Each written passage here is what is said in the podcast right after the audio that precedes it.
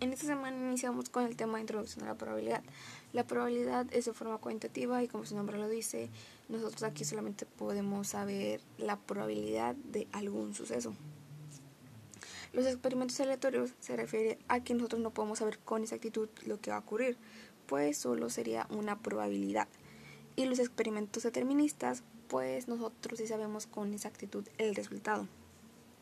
Algunos ejemplos de azar serían los dados, las monedas, las barajas, entre otras. En la probabilidad está el espacio muestral, que se refiere a todos los datos que se tienen, y los sucesos. Los sucesos serían los posibles resultados.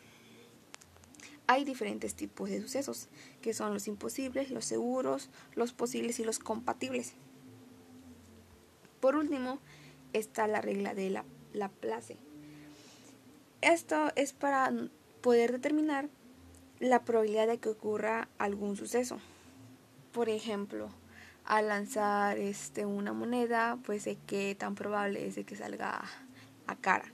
Y pues con esta con esta fórmula que sería probabilidad es igual a casos favorables entre casos posibles. Por ejemplo, ¿cuál es la probabilidad de obtener un número 2 al lanzar un dado? Pues nuestros casos favorables es 1 y nuestros casos posibles son 6. El resultado sería una probabilidad del 16.66%.